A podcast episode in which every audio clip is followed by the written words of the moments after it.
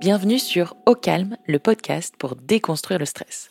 Je suis Laure, la fondatrice de Ocaran, la marque anti-stress de soins au CBD.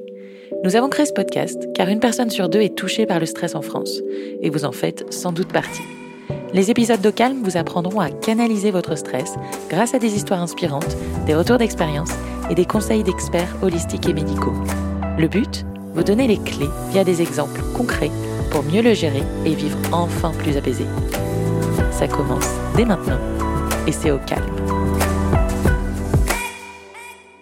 Bonjour Amélie. Salut. Amélie, merci beaucoup d'être avec moi. Tu es la fondatrice de la marque éponyme.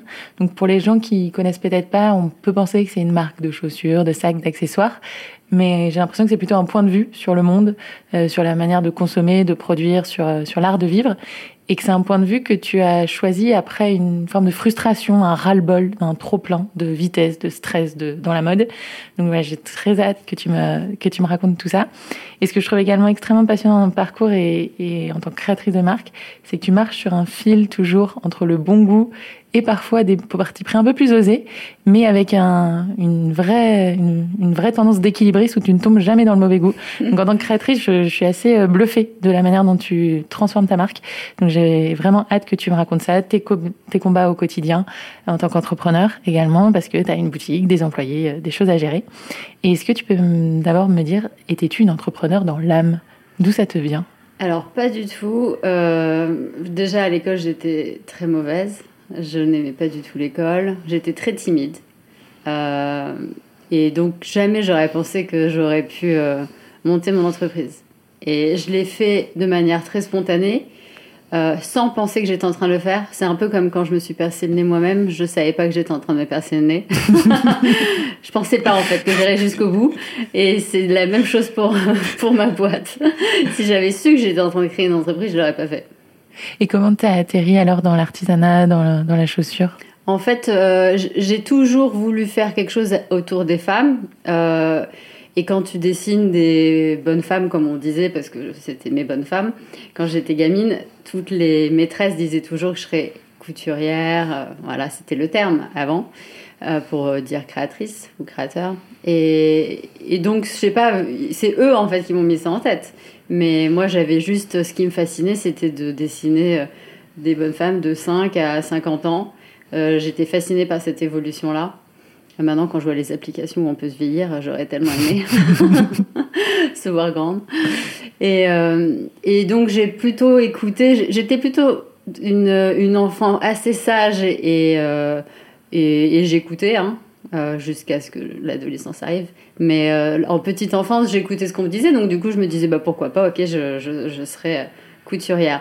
Et donc finalement, ça m'est resté, même si toutes les d'orientation me disaient le contraire, parce qu'il n'y a pas de débouché, etc. Ça, c'est le, genre le truc des conseillers d'orientation, la phrase ultime. Mais, euh, mais j'ai toujours été quand même têtue. Et alors, je pense qu'il faut être têtue quand on est quand même entrepreneuse. Euh, bah, sinon, on se fait stopper toutes les deux secondes. Donc, euh, il faut un minimum avoir envie d'aller jusqu'au bout, voir ce que ça donne. Si les portes restent fermées, c'est comme ça. Mais et donc voilà. Et donc finalement, je me suis dit, bah, je vais faire des études de stylisme, et et j'ai bien aimé. C'est à partir de là où je suis devenue bonne, puisque j'ai fini ma genre de promo après. Et en tout cas, que j'ai apprécié l'école et j'ai apprécié d'apprendre des choses.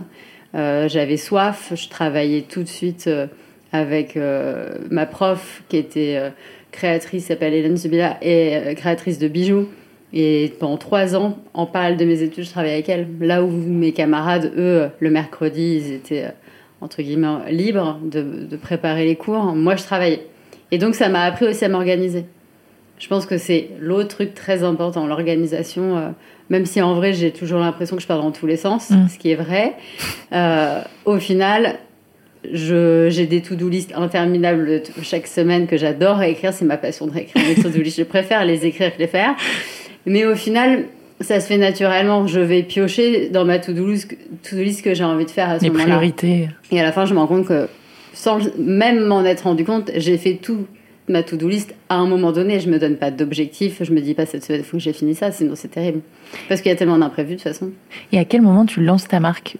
Et je lance ma marque. En fait, je travaille après mes études. Je travaille pour une entreprise euh, dans le prêt-à-porter euh, et je travaille chez elle pendant en tout cinq ans, juste en sortant de l'école. Euh, mais au cours de ces cinq ans, il y a deux ans où je monte ma marque. Où en fait, elle me laisse l'opportunité d'une d'aller me former chez un bottier pour apprendre le savoir-faire. Ça dure six mois. Ensuite, je gagne un concours de la chaussure pour Bata.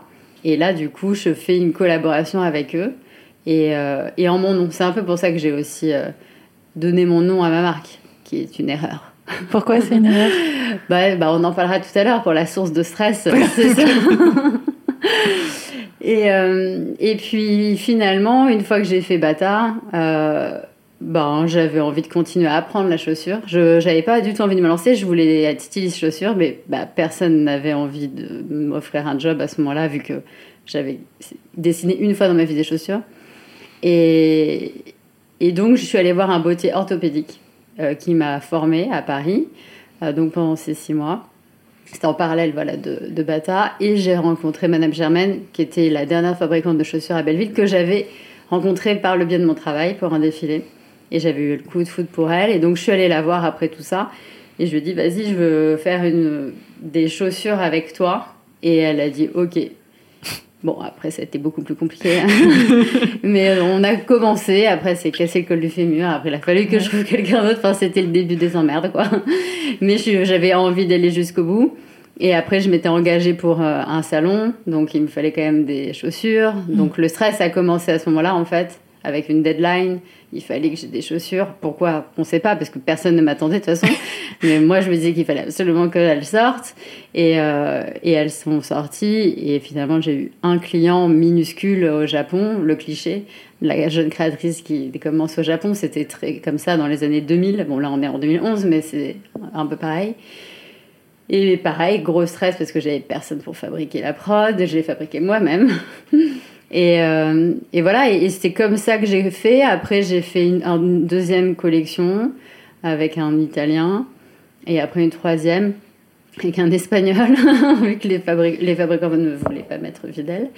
Et c'est à la troisième collection que le bon marché m'a acheté. Et là, j'ai fait ah bon bah je vais peut-être du coup créer une structure. Parce qu'en ah, fait, jusqu'à là, j'étais auto-entrepreneur.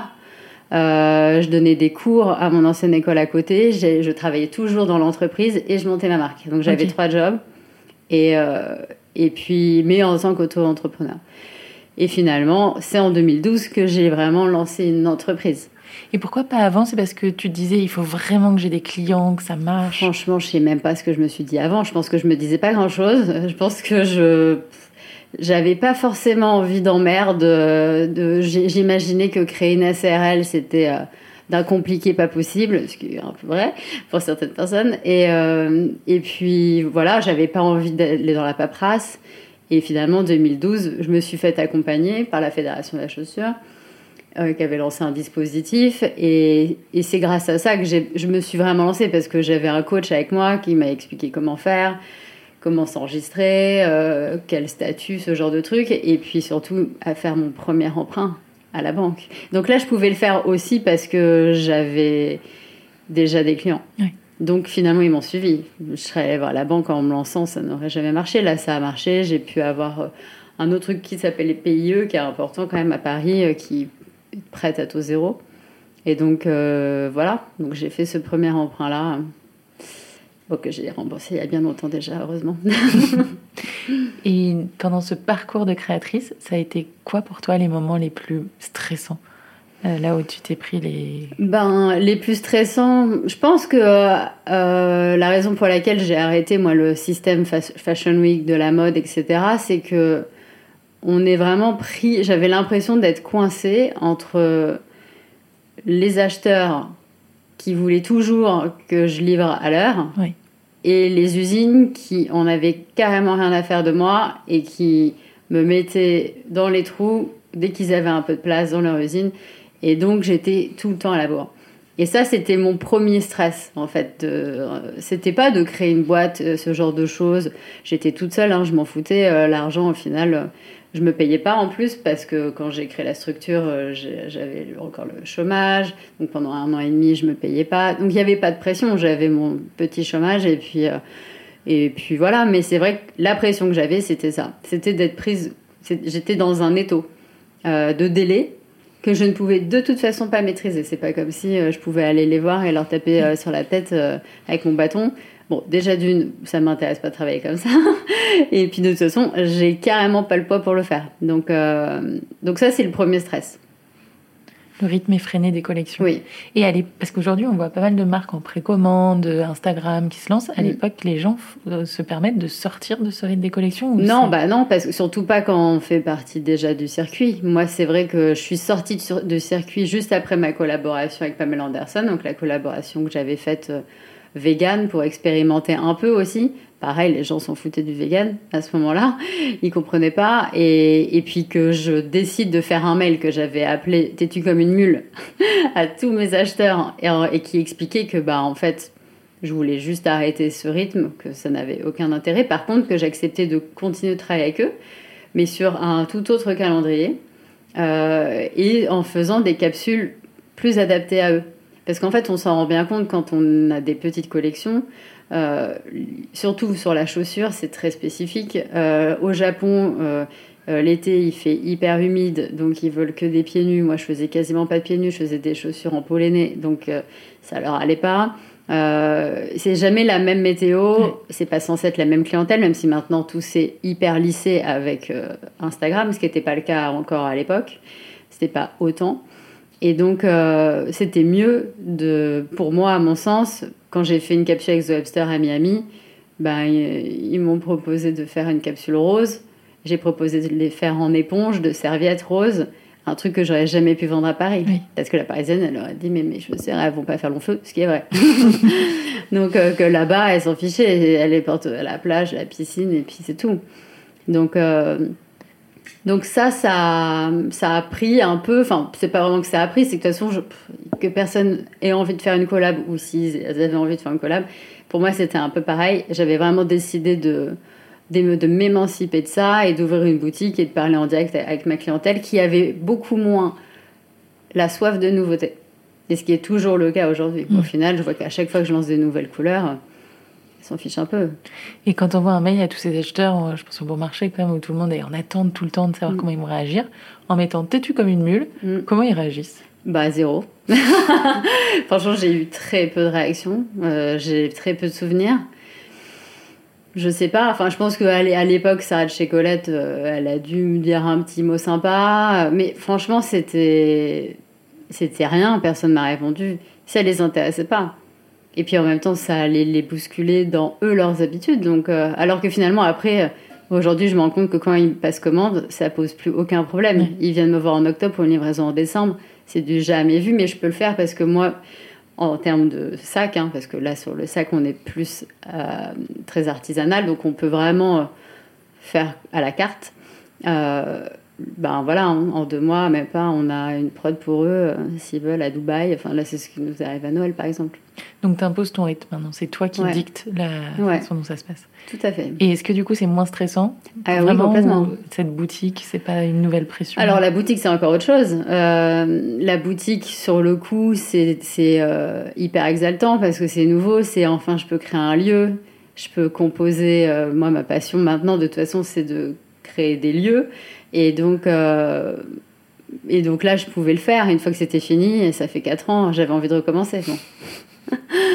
et là, évidemment, j'ai envie de passer à autre chose. Avoir une boutique. Euh, en plus, je n'ai jamais envisagé comme une boutique. Donc, euh, et en fait, c'est hyper statique. Et moi, je suis tout le temps en mouvement. Donc, la boutique n'est pas quelque chose qui me corresponde spécialement. À moins d'avoir les moyens de la renouveler tous les ans ou tous les six mois, de faire des concepts dedans mais j'ai pas les finances pour ça. Sinon, je m'amuserais euh, avec la boutique. Mais c'est pas le cas. Pourquoi tu es toujours en mouvement comme ça? Je sais pas, je pense que ça fait partie de l'être humain. C'est pour ça que j'ai aussi toujours que euh, pendant très longtemps, je n'ai jamais voulu faire de manifeste pour ma marque. Euh, j'ai jamais voulu dire qu'est-ce que c'est qu'Amélie Pichard parce que bah déjà j'avais l'impression de tomber dans le marketing, ça me gênait. Je me disais, je ne suis pas une entreprise marketée, je suis une, une personne. Et j'ai jamais eu de problème, même si à un moment donné, quand même, je me posais la question, c'est quoi la différence entre moi et moi-même Mais en fait, euh, maintenant, je me rends compte que depuis que je me dis qu'il n'y en a pas, mm. et parce que maintenant j'arrive à être alignée avec ce que je fais professionnellement et qui je suis personnellement, ça me pose plus de problème maintenant. Mais voilà. Est-ce que le manifeste, c'est ce que tu appelles statement sur ton site? Qui commence par Qu'est-ce qui gagne à grandir hormis un pénis? J'ai trouvé vraiment très très. Alors, ça, c'est drôle parce que ça, c'est les premiers manifestes que j'ai fait, en effet, qui étaient plus des sortes de statements, en effet, euh, des sortes de points de vue. Euh, et, je me disais, je dis beaucoup de choses sur Insta, même si je le fais quand même très peu, hein, mais quand je le fais, euh, bah, déjà, ça, ça vient comme ça, c'est pas du tout réfléchi pendant des semaines. Mais euh, je me suis dit, c'est bien quand même que je les mette quelque part. Puisque je ne sais pas dire c'est quoi Pichard, je vais expliquer en effet ce point de vue, comme tu disais tout à l'heure, qui était assez joli parce que en fait, euh, je vais te le piquer du coup. Mais parce que je ne sais jamais comment définir la marque, vu que la restreindre à sac et chaussures, c'est quelque chose qui me dérange. Mais un point de vue, je trouve ça cool parce que le mot lifestyle m'embête. Donc, mhm. point de vue, je vais le garder. Merci. Mais euh, maintenant, le, vrai manifeste, c'est celui que quand tu arrives sur le site, c'est le premier texte qu'il y a qui explique qu'on fait pas de solde, qu'on mhm. n'est pas de la mode, on est de la passion, etc., etc. Et qui explique comment on travaille. Parce qu'en fait, bah, n'importe qui qui nous connaît pas quand ils arrivent sur le site, ils peuvent pas savoir c'est quoi la démarche. Ils comprendront pas en plus pourquoi il y a plein de sacs qui sont en précommande. Et, du coup, ça permet de leur expliquer. Et comme ça, cette année, je n'ai eu personne qui m'a envoyé un message pour me demander si on faisait des soldes. Ça m'a fait plaisir. ça nous arrive encore. c'est Et j'aime beaucoup ce statement parce que tu finis par la croissance économique insatiable et irresponsable et vulgaire. Oui, bah, c'est clair, mais on vit dans un monde vulgaire. Hein. En fait, on vit dans un double monde. Il y a les Kardashians et euh, les gens bah, qui ont envie de faire les choses bien et qui veulent vraiment s'engager profondément pour la mm. planète. Et du coup, bah, toute la team, je l'appelle Kardashian, pour moi, c'est les gens qui sont dans une vulgarité du fast. Et, et puis pareil, quand on voit voilà, que les entreprises peuvent brasser des millions, quand on lit que LVMH a jamais fait autant de thunes qu'en 2021, tu te dis tout ça, c'est hyper vulgaire. Là où tout le monde galère, euh, et pareil, moi j'ai toujours eu un problème avec toutes les entreprises où tous les gens ou, dans la mode ils adorent dire euh, cette entreprise a fait telle levée de fonds euh, de plusieurs millions de milliards de machins et après on voit que cette entreprise a dû larguer le tiers de ses employés deux ans après. Parce qu'en fait c'est pas ça qui tient, mais les gens adorent ça, adorent l'argent en fait. J'aimerais bien en avoir un peu plus, mais le faire bien. Et c'est vrai que c'est bizarre, j'ai l'impression que pour être riche, il faut forcément avoir écrasé quelqu'un ou faire, faire un truc mal. Et les gens adorent nourrir ces gens-là. Mm. C'est très dommage. Et tu, tu, parlais du fest, et toi, tu as fait une campagne quand même avec Pamela, qui, alors, qui est très engagée mais qui mm. peut peut-être renvoyer cette image un peu bimbo qu'on ou vulgaire. Au vulgaire. Pourquoi ce choix? C'est un autre, une autre vulgarité. Euh, pourquoi ce choix? Bah, Déjà Pamela parce que c'était un choix d'enfance. Euh, j'ai toujours été fascinée par elle euh, quand j'étais jeune et étonnamment j'ai toujours été sensible à sa cause puisqu'elle a toujours été très engagée. Et malgré le peu de magazines qui existaient à l'époque, il pouvait parler de ça, de sa maison écolo à Malibu. Elle, ça avait été une des premières à faire ça. Bon, euh, je sais pas, il y avait un truc qui, bon, déjà physiquement, c'était un truc de dingue. Enfin, je voulais absolument lui ressembler. Du coup, j'ai choisi le camp opposé. Mais c'était trop compliqué, trop cher pour faire ça. Mais, euh, mais voilà, j'étais, euh, j'étais fascinée par elle. J'adore tout ce qui est contraste et opposé. Je pense que c'est pour ça. Et finalement, quand j'ai eu cette euh, chance de la rencontrer, en tout cas de pouvoir d'abord échanger avec elle, etc. Et mais comment t'échanges avec Pamela Anderson? Et comment on échange? Oui, donc pour ça c'était un grand moment, pas de stress au début, après si, mais c'est le meilleur moment professionnel, on va dire, que j'ai pu avoir. Euh, bah, en fait, euh, c'est un peu bizarre. On va dire que c'est un alignement de trucs euh, qui fait qu'à un moment donné, je postais vraiment en 2014 tout le temps des photos de Pamela sur mon Instagram. C'était que autour d'elle. Euh, j'avais fait une collection en 2015 autour d'elle. Et, et j'avais fait un don à sa fondation que personne n'a vu. Enfin, ils ont dû le voir évidemment, mais en tout cas, ils n'ont pas vu mon message où je disais que j'aimerais bien faire un modèle de chaussures pour elle vegan. Parce que je me disais, tiens, c'est intéressant ce truc, j'aimerais bien voir, mais bon, je suis déjà, tout est déjà tellement compliqué à faire à, mon échelle. Me lancer dans le vegan, je sais pas ce que ça veut dire et comment ça marche, et bon, laisse tomber, j'ai pas le temps. Et, donc, je voulais le faire si j'avais une excuse derrière, en fait, quelqu'un vraiment pour qui ça allait servir. Mm. Et en fait, un jour, j'ai reçu un mail qui me proposait une collaboration avec Pamela Anderson, mais c'est venu, je pense, un mois après ce fameux mail que lui n'avait pas lu. Et en fait, un jour, elle, lui a dit, lui, il est français, et elle lui dit euh, qu'elle aimerait bien faire des chaussures véganes vendues chez Colette. Elle cite juste ça. Alors qu'elle est très pote avec Céline McCartney, elle pouvait très bien faire un truc avec elle. Et lui, il tape, je pense qu'il tapait souvent le hashtag Pamela Anderson. Donc il est tombé sur mon compte Insta parce que je mettais tout le temps, je mets jamais de hashtag. Heureusement, j'ai mis celui-là. et donc, euh, il a vu que je faisais des chaussures, que j'étais vendue chez Colette. Donc il s'est dit, c'est dingue. Et elle adore Pamela. Donc il lui a envoyé mon compte Insta et, et, mon, et mon site internet. Et elle a dit qu'elle adorait. Et du coup, ils m'ont contacté. C'est un truc de fou. Et voilà. Et donc ensuite, euh, bon, sur le coup, j'ai vraiment cru qu'ils me vendaient la fausse. Euh, vraiment, que c'était une blague, parce que c'était tellement surréaliste. Et, euh, et puis finalement, bah, c'était ça. Enfin, je me suis rendu compte qu'ils m'avaient pas vendu la fausse le jour où j'ai pris un avion. Enfin, non, surtout le jour où j'ai vu Pamela en vrai dans sa maison Malibu. Mais même quand je prenais l'avion, je me disais, je suis sûre qu'il m'arnaque. voilà. Et qu'est-ce que ça fait de voir son idole comme ça? Ah bah c'était, j'ai pas été déçue. C'est ça qui est le plus euh, incroyable, c'est que tous mes potes ou ma famille avaient tellement peur que je revienne déçue, qu'elle soit méchante ou laide. Enfin voilà, qui est vraiment un truc où parce qu'elle a quand même vieilli, hein. Et, euh, non, pas du tout. Elle était hyper guillerette, euh, hyper fraîche. elle avait, je sais pas quel âge à l'époque, 45, quelque chose comme ça. Et hyper sympa. On a passé la journée chez elle elle était toute seule. Enfin, c'est une femme indépendante, c'est ça qui m'a aussi toujours inspirée. Même si je le savais pas, mais je le sentais. Et c'est vraiment ce qui s'est passé pour cette collab. Elle a écouté personne. Tout le monde lui disait de pas faire ça. Pourquoi? Bah, Il disait ah, c'est qui cette fille euh, Pourquoi tu ferais une collab avec elle? Tu vas perdre ton argent parce que du coup, il faut savoir aussi que c'est Pamela qui a quand même payé en partie à la base, elle devait payer toute la collab. Bon, finalement, ça s'est pas passé comme ça. Mais c'était l'idée. Donc, euh, elle avait vraiment, ce, vraiment envie de faire ça, en fait. Vraiment envie de voir. C'est quelqu'un qui sait prendre des risques quand elle, a, quand elle croit à une cause, quoi. Voilà. Voilà. Et alors, comment ça s'est passé, cette collab? Finalement, ça s'est pas très bien passé. Ce qui s'est très bien passé, c'est la rencontre, c'est c'est les dessins, c'est la collection. Enfin, pour moi, tout était logique. Euh, que David Lachapelle fasse la campagne, ça c'était un, un, délire. Mais ouais, c'était complètement un rêve, évidemment.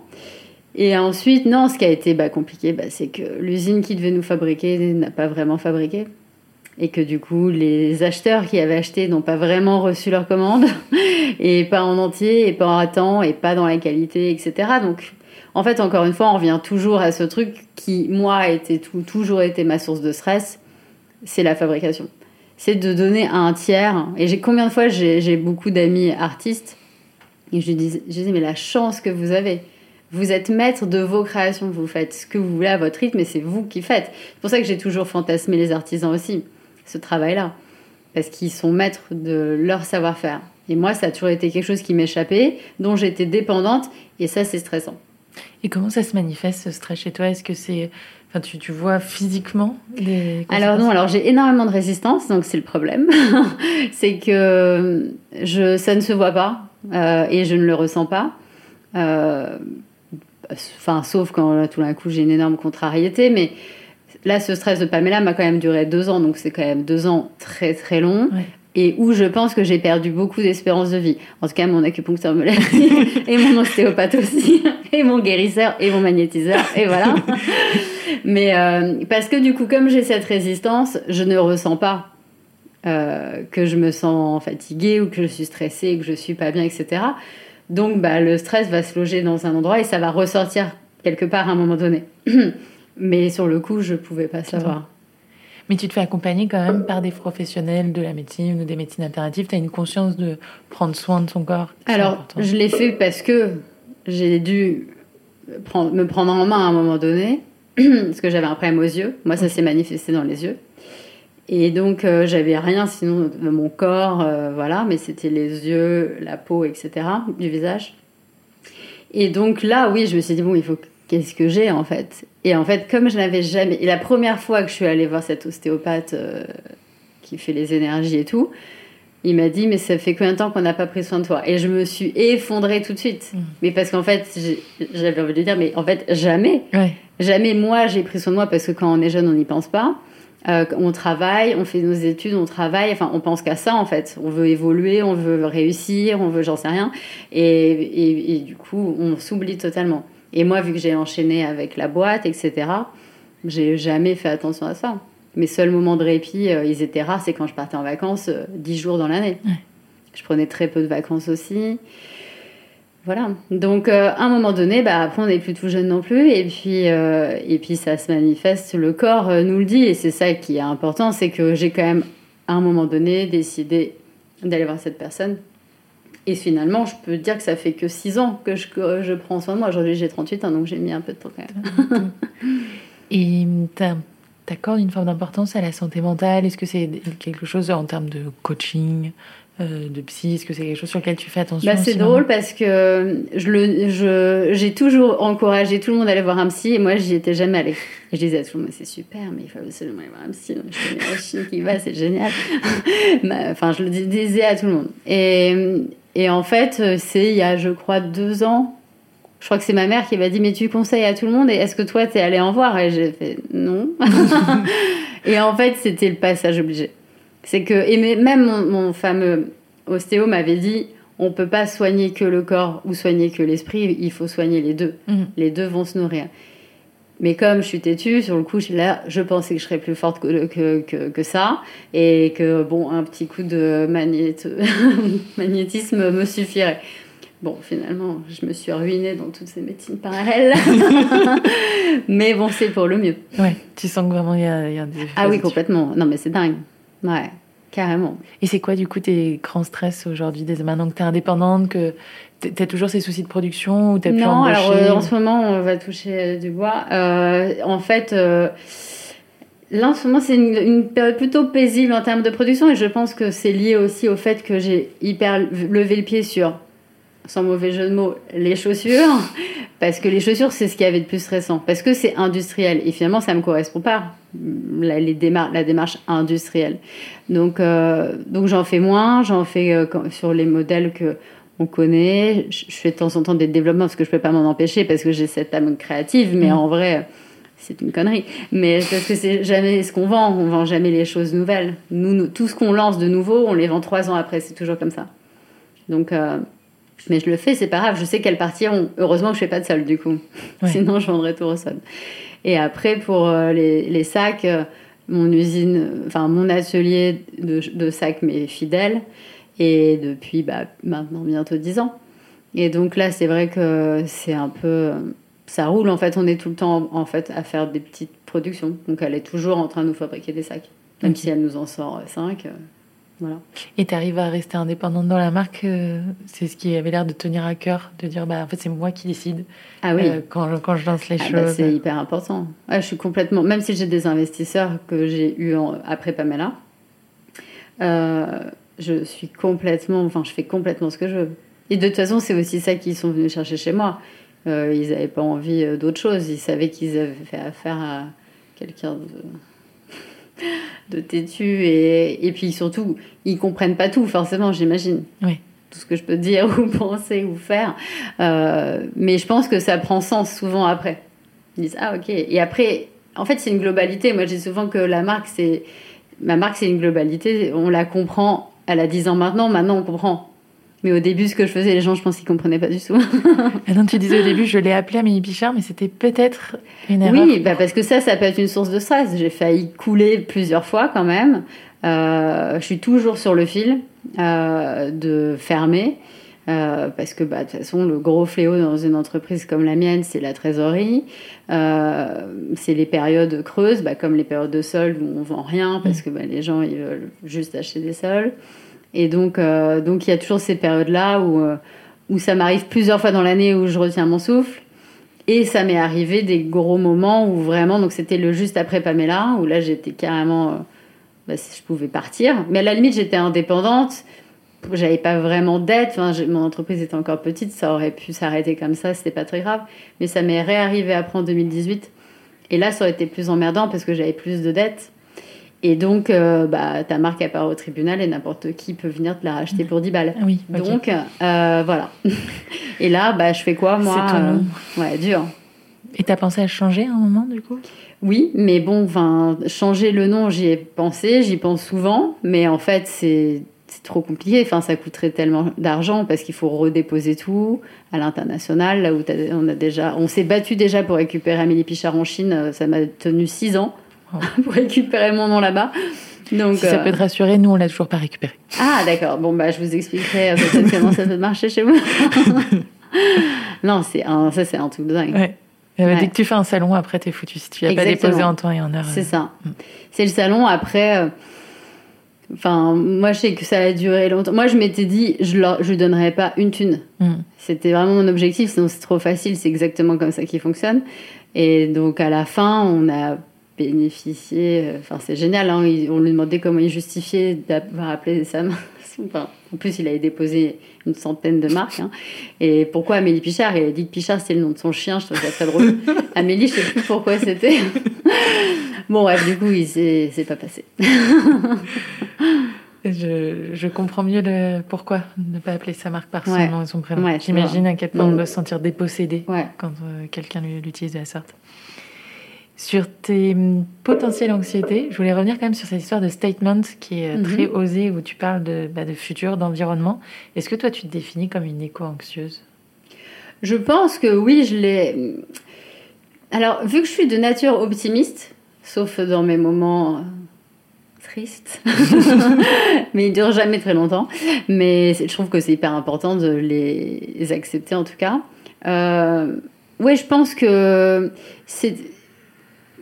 Ouais, je sais pas comment expliquer. Je pense que j'ai forcément.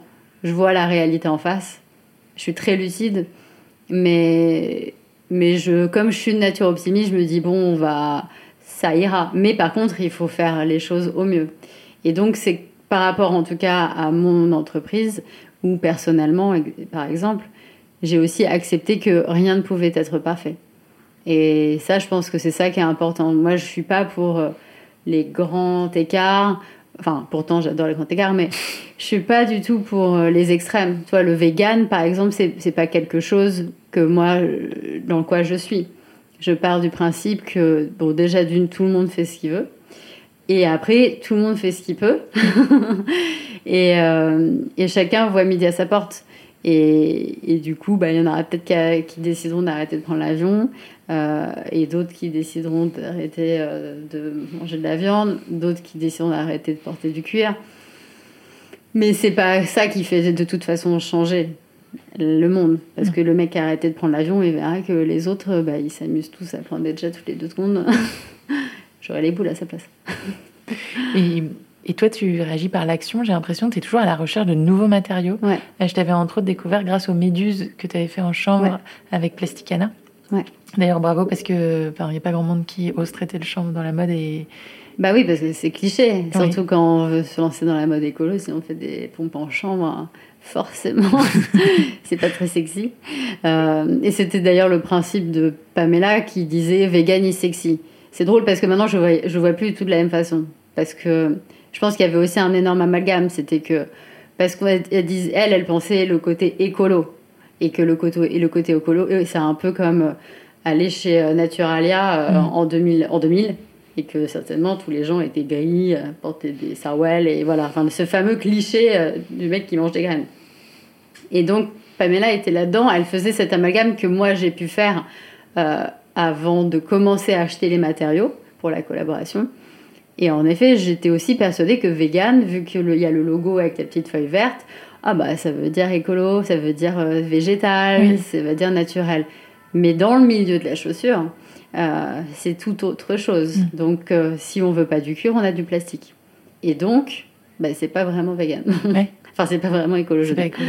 Voilà. Et, et, comment tu fais aujourd'hui? J'ai vu que tu avais des sacs en feuilles. Ou... Enfin, tu... bah, en fait, euh, donc moi, très rapidement après Pamela, quand j'ai vu que faire le choix vegan n'était pas forcément faire un choix écologique, bah, je me suis dit, bah, je vais lancer un matériau qui soit vegan, écologique.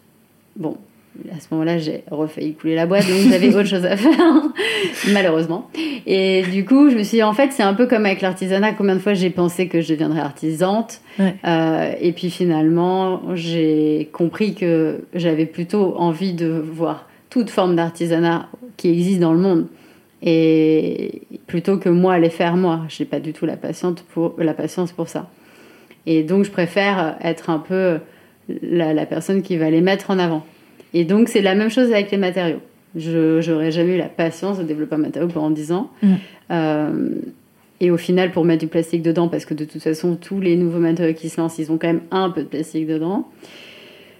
Et donc, je pense que ça m'aurait saoulé. Euh, alors que là, c'est super, je passe en effet d'un matériau à l'autre.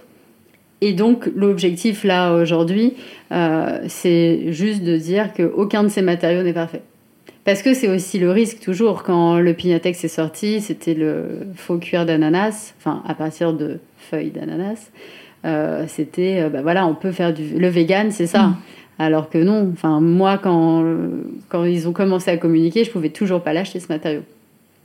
Et ça a mis deux ans avant que je puisse l'acheter. Et, et en vrai, on fait des sacs en Pinatex, on a dû en vendre trois depuis qu'on le fait parce que bah il faut aimer la texture, etc.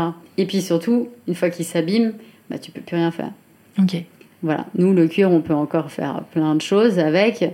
Et du coup, il y a ça, en fait, c'est cette notion de dire, bah, en fait, il n'y a rien qui est parfait. Si tu veux un sac en pinatex, tu peux. Euh, il sera par contre moins durable. Euh, si tu veux un sac en cuir, bon, bah, désolé, c'est du cuir. Par contre, on te réexplique juste que le cuir, euh, ça vient du déchet de l'industrie alimentaire. On n'a pas tué une vache pour, son pour sa mm. peau. Donc c'est un déchet recyclé. Donc après, bah, tu cautionnes l'industrie alimentaire ou pas. Moi, par exemple, je ne cautionne pas du tout euh, le monde industriel de la viande. Mais par contre, il y a ces cuirs qui sont là. Bah, je préfère les utiliser plutôt qu'ils les brûlent, en fait. Ou qu'ils les enfouissent et que ça pollue, parce que ça va polluer. Et donc, euh, on les recycle, on les retraite. Et surtout, bah, le cuir, enfin nous on, a, on travaille avec notre cordonnier depuis toujours, il nous les retape tout le temps. C'est pour ça qu'on dit aux filles, n'hésitez pas, faites rebichonner votre sac. Et ça marche essentiellement sur les cuirs. Sur tous les autres matériaux, c'est quasiment impossible. Oui, donc rien n'est tout noir ni tout blanc, tu es toujours en train de trouver de la subtilité, de la nuance. Et c'est drôle parce que j'ai jamais été quelqu'un nuancé. et j'avais l'impression que pour s'affirmer, il fallait être catégorique. Comme j'avais l'impression que pour s'affirmer, il fallait être vulgaire. Euh, enfin en, termes de langage. Euh, et du coup, finalement, c'est pas ça. C'est, enfin, j'ai complètement changé d'avis par rapport à ça. Et aujourd'hui, pour moi, la nuance va faire partie de notre avenir. On sera obligé. Mais l'intelligence aussi, quoi. Et là, malheureusement, voilà, on n'est pas forcément dans un monde intelligent. Et tout à l'heure, tu me parlais d'alignement, que tu te sentais plus aligné maintenant quand tu as mm. refait des choix. C'est quoi la réussite pour toi?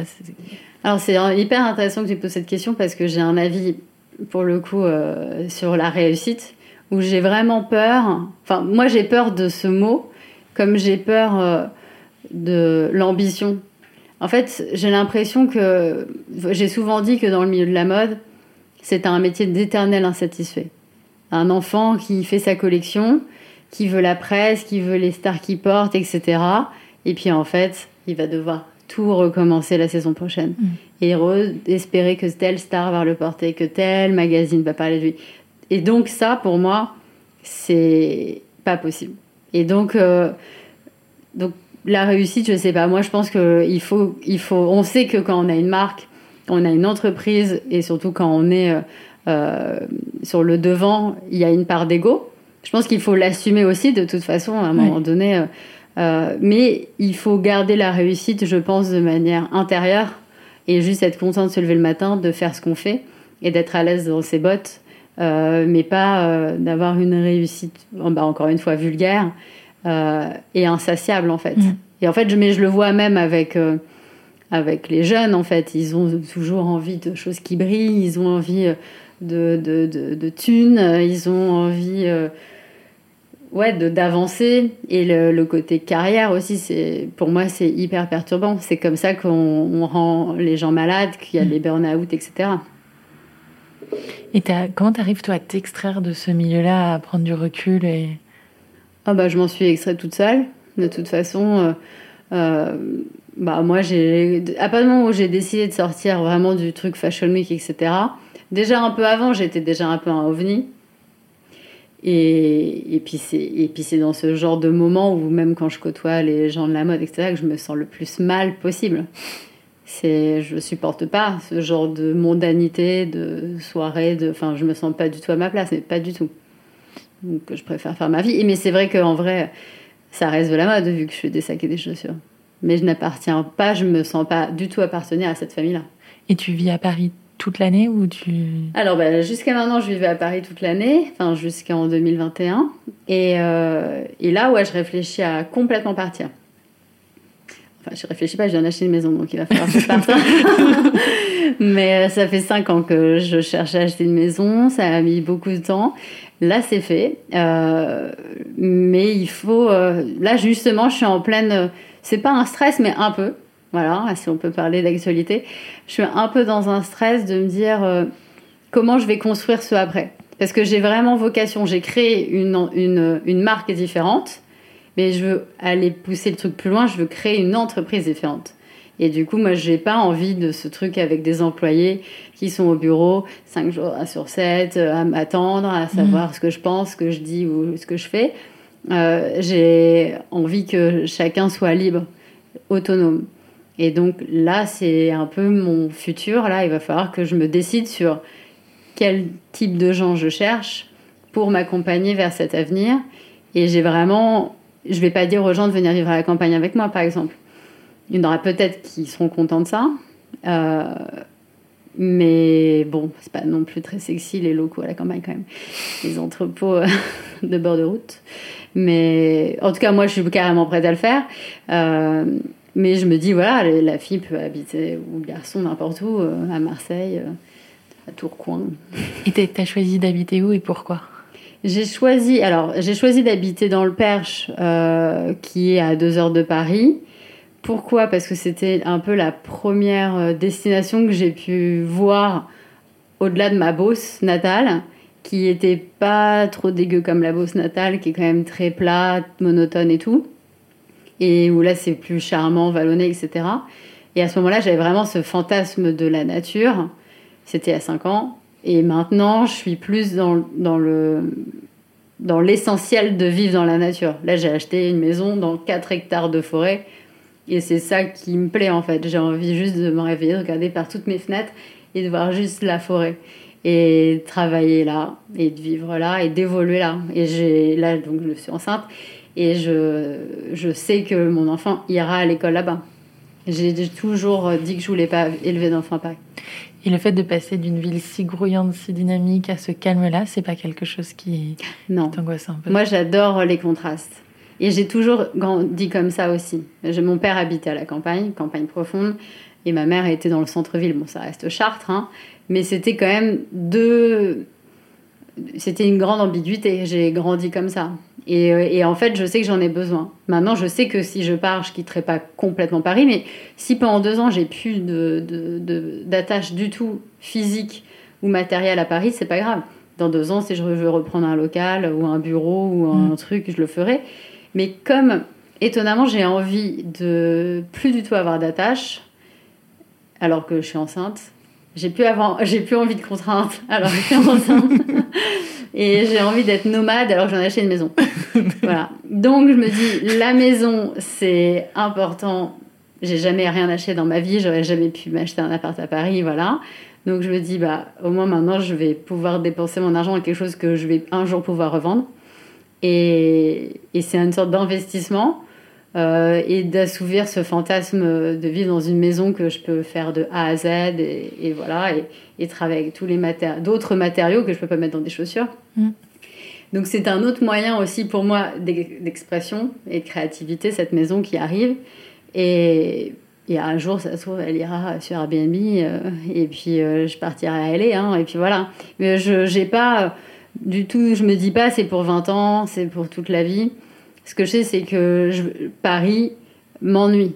Voilà, c'est que j'ai pas du tout. euh, et pourtant, je suis hyper bien lotie. Je travaille où je vis. Ma, ma rue de Lab, c'est un petit village. Euh, je connais tout le monde, ça fait 14 ans que j'y suis. Enfin voilà, je suis hyper bien là où je suis. Mais justement, j'ai tendance, c'est mon côté taureau, j'ai tendance à adorer euh, le confort, qui dure jamais très longtemps, mais je peux rester comme ça très longtemps. La preuve, je suis restée 14 ans dans un, appa- ah, dans un appart à Paris, il n'y en a pas beaucoup qui restent aussi longtemps dans un appart. Est-ce que c'est un hasard que la, bou- la, la maison arrive en même temps que le bébé? Parce que j'avais lu que euh, c'était cinq années de bataille ce bébé. Tu as fait un très joli post sur Instagram. Ouais. Et là, tu viens de nous dire que c'est cinq années de recherche. C'est exactement ça. Euh, bah ouais, en fait, euh, bah, j'ai pas envie de sortir la phrase con de euh, tout arrive euh, quand ça doit arriver. Mais bon, là, je me suis quand même pris un peu une claque. je m'attendais pas à celle-là, je dois l'avouer. Euh, bah ouais, c'est bizarre. Je pense que que c'est un mélange de tout. Euh, bon, j'ai rencontré mon copain, enfin qui est mon mari maintenant, quand même, euh, il y a six ans, et tout de suite, euh, au bout d'un an, on voulait essayer de voir si on pouvait pas faire un bébé. Enfin, j'avais très envie d'avoir plein d'enfants avec lui. Donc, ça se trouve, j'en aurais qu'un, mais voilà, parce que je voulais des jumeaux et je n'en ai qu'un là dans le ventre, mais et mais ça marchait pas, mais ça nous inquiétait pas. Je me disais, c'est pas grave, de toute façon, je suis pas pressée, je suis encore jeune, et voilà. Et la maison aussi, tout de suite, on a commencé à regarder. Lui était pas spécialement chaud pour la campagne. Il, il visualisait pas forcément. On a aussi choisi le Perche parce que ça le rassurait que ce soit à côté de Paris. Moi, je partais, de, je partais complètement au fin fond des Pyrénées, sans problème. Mais bon, je me dis, c'est bien aussi, il faut écouter la personne avec qui on vit. Et donc, euh, commencer par un truc. Ça se trouve, euh, au bout d'un moment, on aura envie d'une beaucoup plus belle nature euh, que le Perche. Et voilà. Donc on commence et puis moi je m'en fous, comme ça j'ai un projet de maison, je, si je peux en refaire un- une autre après. voilà. Et, euh, et du coup, le- la, la quête de bébé ne nous a pas du tout inquiétés. Et jusqu'au jour où j'ai vu l'âge que j'avais. Et là je me suis dit, merde, donc je vais avoir 36, euh, ça marche pas. Euh, bon, euh, et, et c'est les gens en fait qui commencent à te stresser. Et alors, peut-être que tant mieux. Tant mieux parce que ça te fait, réaliser aussi qu'il faudrait peut-être que tu te bouges un peu, que tu ailles voir s'il y a un truc qui va pas. Et donc j'ai commencé à deux ans euh, vraiment d'aller voir, donc de commencer les examens, etc. Et là ils m'ont dit, bon bah vous avez les œufs d'une femme de 36 ans, donc c'est sûr que vous n'avez pas les œufs d'une femme de 20 ans, et bah du coup bah faites une FIV quoi, sans Du coup- aucune explication. Du coup, tu t'es dit, je vais voir moi ce qui va pas, mais pas peut-être. Si, si, on l'a fait ensemble. Ouais, on l'a fait ensemble. Bah, Alors, c'était Monsieur, vous, tout va bien. Bon, vous, vous avez les yeux d'une femme de 36 ans. Et c'est la première fois, en fait, ça m'a gêné le côté. euh, ça veut dire quoi, en fait Et euh, à 20 ans, on n'est pas censé faire des gosses, donc euh, fais pas comme si euh, c'est. Enfin, voilà. Et je me disais, si j'étais avec un mec stupide, il m'aurait dit, ah, bah, je vais avoir une petite jeune de 20 ans. Enfin, c'était tourné très bizarrement. Et ça m'a stressée. C'est la première fois que là, ça m'a stressée. Euh, je me suis dit, bah, vite quoi. Et surtout, elle m'a sorti. Bah là, euh, il y a l'air d'y avoir des choses, mais ça se trouve, dans six mois, il n'y en aura plus. En parlant de mes œufs. Et là, là j'ai. Ouais. Et c'est là que. Donc, on peut parler d'un autre stress, du coup. Le stress de- du temps, de l'horloge. On ne sait pas qu'on est avec une réserve ovarienne, euh, nous les filles, et que peu importe ce qu'on mangera et ce qu'on fera, dans tous les cas, ça va Mm. sans- ça, ça me nuire. Et puis, euh, et puis qu'à un moment donné, il y en aura plus, quoi. Ou que la qualité sera pas bonne. Et ça, on peut pas le savoir tant qu'on n'est pas allé les chercher. Mm. Et donc là, euh, j'ai commencé à flipper et bam, euh, Covid. donc dans tous les cas, on risquait pas de faire la fièvre. Et puis on n'était pas prêts. Je pense que ça nous a un peu brusqué et nous, on n'aime pas trop nous brusquer. Et on s'est dit, mais FIV, c'est tout sauf naturel. Et nous, on est à fond sur tous les trucs naturels. Donc, on est allé voir une naturopathe à, deux qui nous a fait, plein de trucs différents, etc., qu'on allait voir à l'autre bout de la terre, etc. Et, euh, et bon, bah, dans tous les cas, toutes ces petites choses-là, elles étaient hyper importantes parce qu'elles permettaient de prendre conscience de qui j'étais. Et c'est là que j'ai commencé la psy. Ok. Et en fait, ben, je pense que de toute façon, euh, y a tout, ça est une sorte d'emboîtement, quoi. Et après, je me suis dit, donc on était, il y a eu le Covid, tout ça, Et en fait, on n'en parlait plus vraiment, puisqu'on s'était dit non, on va pas faire ça, c'est bizarre et tout. Puis moi, en plus, j'avais un truc qu'il a fallu que je déconstruise aussi, c'est que je me disais, si on n'arrive pas à tomber enceinte naturellement, bah, c'est de toute façon notre planète est déjà assez en souffrance. Pourquoi j'irais forcer les choses et la nature? Donc ça, c'était dur. C'est que du coup, j'ai dû faire un acte égoïste mm. et de du coup de l'assumer. Euh, parce qu'en plus, je me disais, tout le monde fait des jumeaux avec une fille, donc c'est antinaturel. Euh, on est déjà tellement sur Terre, euh, voilà. Mais après, on vit. Donc ça, c'est la notion un peu idéaliste euh, de se dire c'est un signe, c'est le monde, le monde va mal, on va tous mourir, donc pourquoi faire des gosses? Et en même temps, on vit quand même dans une société qui est bah, tellement indécente et polluée dans tous les sens, c'est-à-dire que il n'y a rien qui n'est pas pollué, qu'on touche, qu'on respire, qu'on boive et qu'on mange. Donc forcément que ça, que nous, êtres humains, on empathie et donc euh, nos œufs aussi, et, qu'on arrive de moins en moins à faire des enfants. Donc c'est pas que une raison que il faut pas faire d'enfants, c'est juste que ça serait bien de faire un peu plus attention à notre environnement pour qu'on puisse refaire des enfants naturellement et se dépolluer. Donc j'ai fait cette, aussi ce truc où après tu bois des trucs pour te dépolluer de tous les, les métaux lourds et ce genre de choses. Et un jour, j'ai eu un flip je, me suis, je, suis allée voir euh, une acupunctrice, une autre, et, euh, et elle m'a dit Vous aviez combien de, de, follicules, etc. Et donc je lui dis Elle fait Ah oui, c'est pas beaucoup, et c'était il y a deux ans. Et donc ça m'a remis un petit coup de stress, mais je pense que j'ai besoin de ça en fait. Et là j'ai fait, et là j'ai envoyé un message à, à, mon mec et j'ai dit on va faire la FIV. On va, on va essayer parce qu'en fait ça serait trop de pas l'essayer.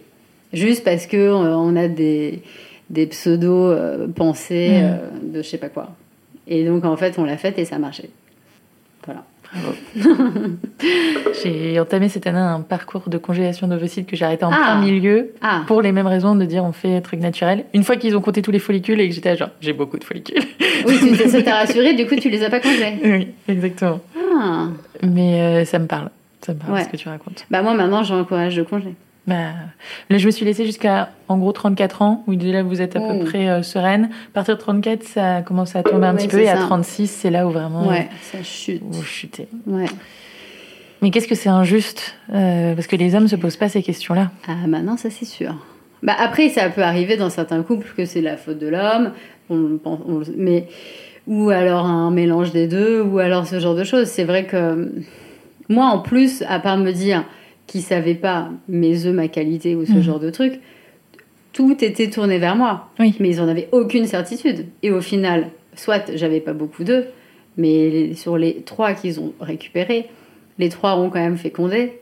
Et comme ils ont dû congeler un embryon parce qu'ils pensaient que je faisais un polype, enfin tout un truc, du coup qui a interrompu la fibre, ils ont donc gardé qu'un et ils en ont congelé qu'un. Donc en plus, j'avais plus qu'une seule chance et après, il fallait tout recommencer à zéro. Mais donc au final, mes œufs n'étaient pas si de mauvaise qualité. Mais pendant deux ans, j'ai pensé que c'était de ma faute. Et comment tu la vis cette grossesse? Ah, Super bien. Alors c'est bien parce que j'ai toujours adoré l'idée d'être enceinte quand j'étais jeune. Alors j'ai jamais spécialement aimé les enfants, mais euh, je voulais trop être enceinte tout le temps. Euh, j'adorais les femmes enceintes et je disais toujours que je voulais être enceinte toute ma vie, avoir juste un gros ventre toute ma vie. C'était vraiment un truc. Euh, et après, on me disait, bon, et puis après, je voyais, j'ai eu, j'ai quand même toutes mes copines qui ont eu des enfants maintenant, et je voyais qu'elles le vivent toutes très différemment.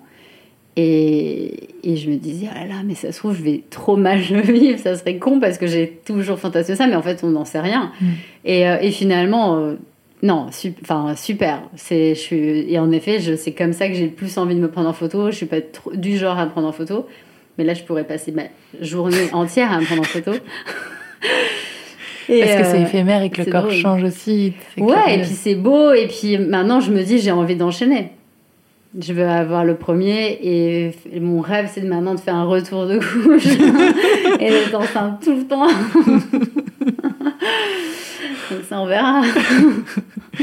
Et toi qui es très attaché à l'environnement, mettre un enfant au monde dans le monde actuel, comment tu le sens? Et ben en fait, je me suis dit, il y a tellement con sur Terre, j'espère que mon gosse sera moins con et qu'il aidera aussi à, à avancer dans, le meilleur sens. du coup, je culpabilise pas du tout. Non, je pensais pas à la culpabilité, mais plus vis-à-vis d'un enfant, le monde est tellement dur. Ah bah c'est pour ça qu'on a une maison à la campagne maintenant. Quand j'ai appelé la mère de notre bled, là où on va habiter, avant d'acheter, à la base, je l'achetais parce que je m'inquiétais des chasseurs. Parce que comme on a 4 hectares, je croyais qu'on était obligé de laisser le terrain, la jouissance aux chasseurs. Mm. Donc évidemment, ça ne m'enchantait pas du tout. Et, euh, et, à un moment donné, j'ai dû lui demander quand même, j'étais pas enceinte, mais je lui ai dit sinon, il y a des écoles dans le patelin. Euh, et elle m'a dit, ah oui, oui, il y a une petite école maternelle. Euh, qui est vraiment resté d'époque, avec son parquet ancien, euh, d'époque. Et là, j'imaginais déjà la petite maison dans la prairie, l'école de la petite maison dans la prairie. Elle m'a dit, la cuisine, tout est fait maison, euh, c'est fait par une dame à côté, tout est local et tout. Bon, elle m'a dit, j'ai fait, ok, c'est bon, j'achète la maison. Rien que pour ça. Et après, elle me disait, puis après, on va à la maternelle. C'est un bus qui vient chercher la maternelle enfin le primaire et le collège, et tout ce petit monde, après ils montent dans le bus et puis ils traversent la forêt et ils arrivent dans le bled à côté qui est un peu plus grand. Et voilà, je me suis complètement projetée. et donc oui, évidemment, j'ai envie de ça, comme j'ai pas du tout envie de, de préserver, de mentir à mon enfant. Voilà, c'est important euh, qu'il soit conscient des choses, et c'est aussi pour ça qu'on nous, on rénove la maison au maximum euh, de ce qu'on peut écologiquement et on veut qu'il ait la conscience de tout ça, quoi. Hmm. Chose qu'on a difficilement quand on vit à Paris. En ville, c'est impossible. Par exemple, là, j'ai découvert, parce que j'étais en train d'acheter un toilette pour euh, la maison, et du coup, j'ai découvert une marque s'appelle Trône, qui est géniale, qui a fait un toilette avec euh, la chasse d'eau apparente et tu peux voir. À Station F, on, les a et t'as pas dingue. du tout envie d'appuyer sur la chasse d'eau pour voir tout petit pipi. Exactement. Quand tu vois toute l'eau. C'est ça, tu vois ce que tu consommes. Et encore, eux, c'est que 3 litres ou 6 litres. Et là, j'ai regardé ma chasse d'eau que j'ai à Paris. Et j'ai même pas l'option, euh, enfin le, truc coupé en deux là, pour faire petite chasse ou grande chasse. Et donc, bah, le truc de base, c'est 9 litres. Et là, je me suis dit 9 litres pour un pipi c'est du délire. Voilà. Ah oui, non, mais chie dans l'eau potable, hein, c'est ouais. euh, quand même le plus grand malheur de notre euh, monde. Complètement.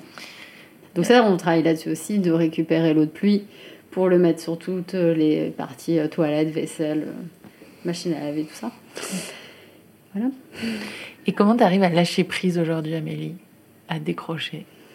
Alors, il faut savoir que j'ai une capacité euh, qui est assez euh, étonnante euh, que dès que je rentre chez moi, même si en ce moment j'arrête chez moi, bon, dès que la journée est finie, je ne pense plus du tout à, à mon travail. Et je pense que ça, ça m'a aussi. Sauf quand il y a eu des gros moments de stress ou qu'il se passe une nouveauté qui va du coup m'occuper l'esprit à ce moment-là, ou du coup peut-être que oui, je vais regarder un film et tu regardes pas tes emails, tu regardes pas les réseaux sociaux.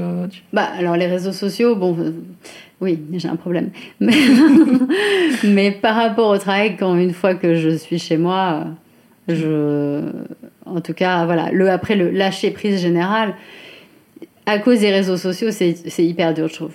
Combien de fois je me dis, alors là, je vais éteindre mon téléphone tout le week-end, je vais jamais le regarder et manque de bol, je suis obligée de l'allumer pour je sais pas quoi. Et ben, du coup, hop, mon doigt tout d'un coup, pourquoi il a cliqué sur l'icône Instagram alors que je mettais du nom? Voilà. Donc ça, c'est le plus dur, mais voilà, il y a lâcher prise et lâcher prise. Je sais pas si euh, euh, tout le monde, a, enfin, on a tous besoin euh, de moments calmes, etc. Mais moi, mes meilleurs moments, je n'ai pas de baignoire chez moi, par exemple. Et du coup, dès que je peux aller quelque part, il y a une baignoire, je sais que ça c'est le moment où où on peut me foutre la paix et où je me fous la paix aussi. Parce que là, je vais pas prendre mon téléphone, par mm. exemple. Je vais même pas lire, je m'en fous. J'adore ne rien faire. J'ai quand même un truc comme ça. Ça me pose aucun problème de m'asseoir sur mon canapé et juste de regarder dans le vide. Mais c'est essentiel pour la créativité. Bah peut-être, ouais. Et puis j'adore marcher. Donc euh, dans Paris, euh, dès que je peux, je rajoute, enfin je descends avant. Euh, je j'ai besoin de marcher. Et en effet, même quand je suis coincée créativement sur un truc, c'est en marchant, en pensant à ça que je vais trouver une idée. Mm. Est-ce que tu as trois conseils pour ceux qui nous écoutent pour être au calme, pour être apaisé? Alors, à l'intérieur de soi-même? Ouais. Calme à l'intérieur, quoi. Ben, je pense qu'il faut toujours se dire que le, quand on a un problème, un gros souci, forcément qu'à un moment donné, ça va se résoudre.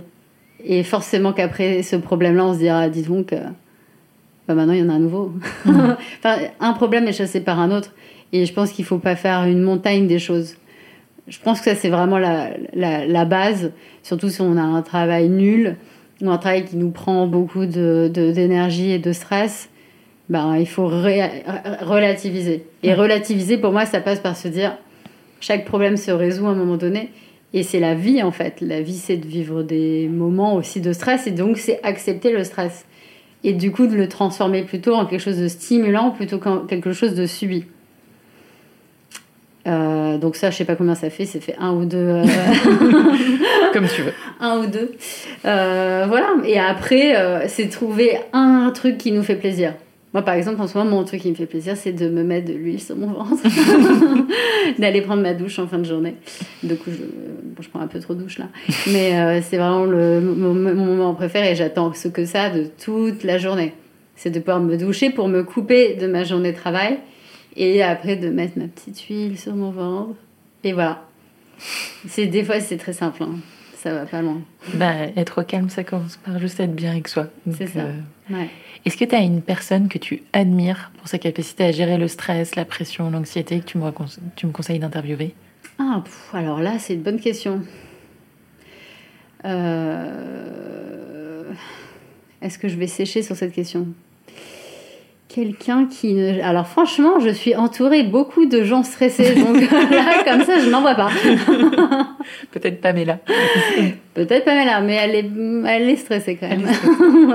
Mais bon, je, si j'ai une idée qui me revient, je te dirai. Amélie, merci beaucoup pour ton temps. Je sais qu'il est précieux euh, tout le temps, mais encore plus en ce moment. Tu, tu dois avoir beaucoup de choses à gérer. Bah, avec plaisir. Merci pour les conseils et encore bravo. Bah, merci à pour toi. Amélie Pichard. pareil. À bientôt.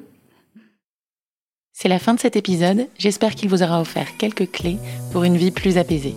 Si vous aimez au calme, n'hésitez pas à le partager à vos proches, à nous mettre 5 étoiles et à nous écrire des petits commentaires, ça nous aidera beaucoup.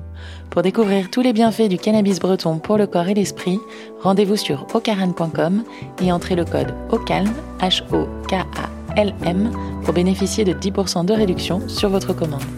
Merci à tous pour votre écoute et à très vite pour un nouvel épisode.